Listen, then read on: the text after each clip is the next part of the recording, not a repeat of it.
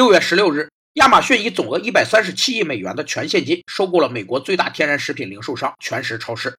这标志着亚马逊在线上线下整合扩张方面迈出了巨大的一步。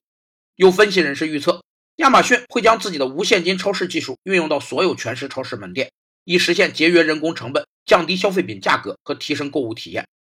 这种以科技创新来作为推动经济增长动力和引擎的现象，叫创新驱动。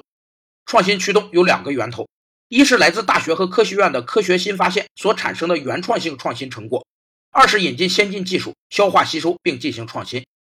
实施创新驱动可以走出经济发展资源枯竭的困境，摆脱产业结构单一以及原有驱动模式的路径依赖，进而形成创新型经济，打造经济增长的新方式和新动力。